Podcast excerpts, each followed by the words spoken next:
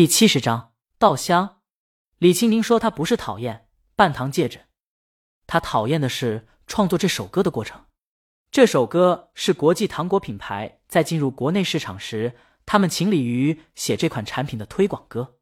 他们的主打产品是半糖戒指，品牌方给的太多了，陈杰忍不住揽下来，让李青宁为他们创作一首歌。可李青宁那时候喜欢灵感来了写歌，这种命题作文式的创作太难了。当然，随便写一写敷衍很容易，可李青宁又不想敷衍那些听他歌的人。他绞尽脑汁的写，写了大概一个星期，终于写完了。他那时候发誓再不这么写歌了，透支生命。李青宁始料未及的是，这首歌竟然火了，火得一塌糊涂，甚至于有网友评论：副歌响起时不求个婚都不好意思。我可能在某个场合说这首歌的创作过程时说过讨厌。但绝不是讨厌这首歌。现在让他创作的话，他有灵感，但歌名估计就不叫《半糖戒指》，而叫《棒棒糖男孩》了。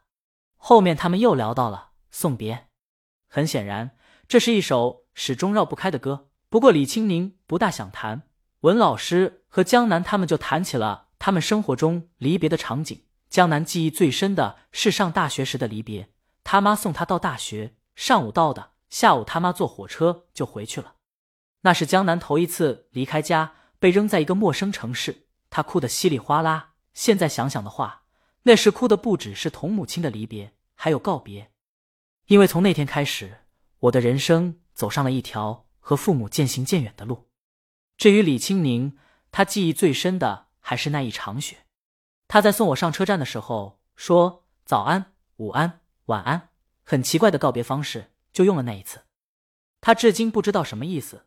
问江阳，他说是心血来潮。他记忆最深的是进站时，江阳站在雪中萧索的身影，不知道为什么就很心疼。聊天到渐渐夜深，不过很多人都有精神，因为他们在等。今天就是节目第一期播出的日子，在节目预告狂轰滥炸，在推推热搜买了好几条，在一切都付出的情况下，他们这节目谈失败还早。但能不能成功，就看今天了。江南及时察觉了众人心思的变化，他有心脱离节目录制，劝大家放宽心，做事认真最重要。结果让别人去说吧。不过他见文老师也不在状态了，知道这也在情理之中，他只能自己保持状态，及时把节目引到下一个环节。有三个歌手在，此情此景不唱歌可惜了。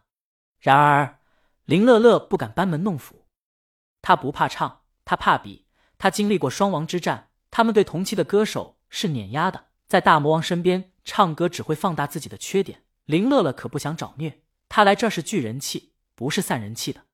最终，吉他到了李青宁手里，方圆坐直了身子。文老师打趣：“方圆现在眼里全是星星。”方圆笑了笑，他就看过一次偶像的演唱会，票太难买了。江南说：“全让求婚的买走了。”众人笑起来，李青宁没有加入其中，他在调吉他。在文老师他们还在聊天时，他弹起来：“对这个世界，如果你有太多的抱怨，跌倒了就不敢继续往前走。为什么人要这么的脆弱堕落？请你打开电视看看，多少人为生命在努力勇敢的走下去。我们是不是该知足，珍惜一切，就算没有拥有？”文老师他们安静下来，林乐乐放下托腮的手。同样坐直了，录制现场安静下来，一时间只有李清明的声音，机器运转的轻微，还有稻田吹过来的稻香。虫鸣，庄梅本来拿着手机在焦急的等待今天节目播出的数据，听到这歌后，目光也从手机上移开，看向场内的李清明。江南的眼睛亮起来，就这这一段歌词，这首歌就意义非凡。这就是音乐的力量吧？就一段歌词，一段旋律。就把人从得失心境中抽离出来。他闭上双眼，他不知道这首歌叫什么名字，但在稻香中听这首歌格外享受。还记得，你说家是唯一的城堡。随着稻香，河流继续奔跑。微微笑，小时候的梦我知道。不要哭，让萤火虫带着你逃跑。乡间的歌谣，永远的依靠。回家吧，回到最初的美好。节目导演。心里轻叹，他们就在稻香中，他们顺着河流奔跑有几个星期了，明星们在田里劳作，在河里捞鱼，也曾靠着稻草人吹着风。他们把这一切拍了下来，可他们的心并不在这儿，压根没看过这里的风和月、鸟与鱼。这个综艺节目是台里的新节目，也是庄梅走马上任总制片后的第一个节目。台里砸了大资源，聚集了台里最优秀人才，花了大人情，用了大价钱把江南和文老师请来，还截胡了方圆，用更大代价让他放弃了另一家电视台的音乐综艺来参加他们的节目。在这么大压力之下，他们拍的虽是慢节奏、休闲和许多上班族心向往之的生活，可他们的心早让得失填满了。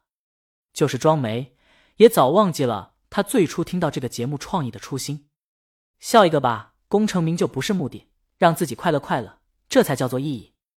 李青宁在唱到这儿时，朝庄梅轻笑。所谓的那快乐，赤脚在田里追蜻蜓追到累了，偷摘水果被蜜蜂给叮到怕了，谁在偷笑呢？我靠着稻草人吹着风唱着歌睡着了。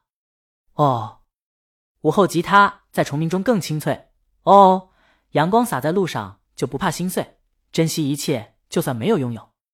庄梅长出一口气，吐出了无尽浊气，回头看了看院子篱笆外面的稻田。说起来，他们的团队在这儿工作这么长时间了，还没有真正的不抱任何工作目的，在这边风景宜人的乡间钓过鱼、挖过笋呢。他决定了，在送走这一波嘉宾后，就放个假，让大家自由活动。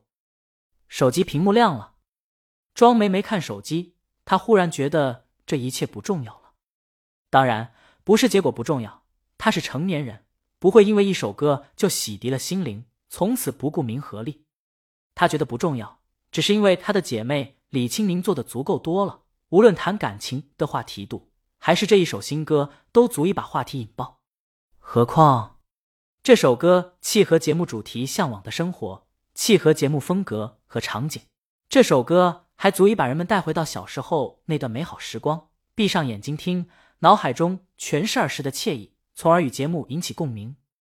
如果这样还不能把节目做好，庄梅觉得也这节目不用做了，回家吧，回到最初的美好。李青宁把吉他放下，把散乱的头发别到耳后。太棒了！江南拍手鼓掌，他对李青宁说：“真的太棒了。”江南是个文艺咖，他强调真的，那就是真的很棒。他只能说：“大魔王不愧是大魔王。”林乐乐拍手鼓掌，心悦诚服。方圆的目光中全是崇拜，不愧是他的偶像。今天的节目就到这儿了。江南和文老师在掌控最后的节奏。庄梅这才打开手机，看到了同事发来的收视率，他不惊不喜。在节目彻底录制结束后，才拍了拍双手，告诉大家一个消息：咱们节目收视率在同时段卫视收视率中排第三。好，江南和文老师他们带头鼓掌。第三名这个成绩，他们很满意。这才是他们第一期而已，在这之前，他们心里全是没底的。现在这第三名的成绩，虽然还没让节目在全市音乐综艺的浪潮中杀出来，但至少证明他们的内容是站得住脚的。这让他们心里一块石头落了地。在众人鼓掌和相互击掌鼓劲时。庄梅张开怀抱抱住李青宁，谢谢。李青宁拍了拍他肩膀，我能做的都做了，接下来看你的了，加油。嗯。庄梅抱着李青宁，那个江阳出现在他们身后，能开饭了吗？还有，这是我老婆。他小声嘀咕，抱一下就得了。本章完。